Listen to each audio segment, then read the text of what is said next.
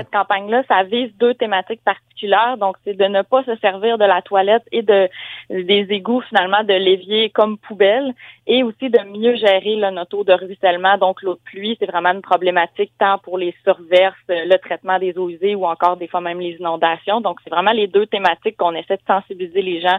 Comment mieux gérer l'eau de pluie, puis comment, dans le fond, bien, bien gérer l'utilisation de la toilette et de l'évier.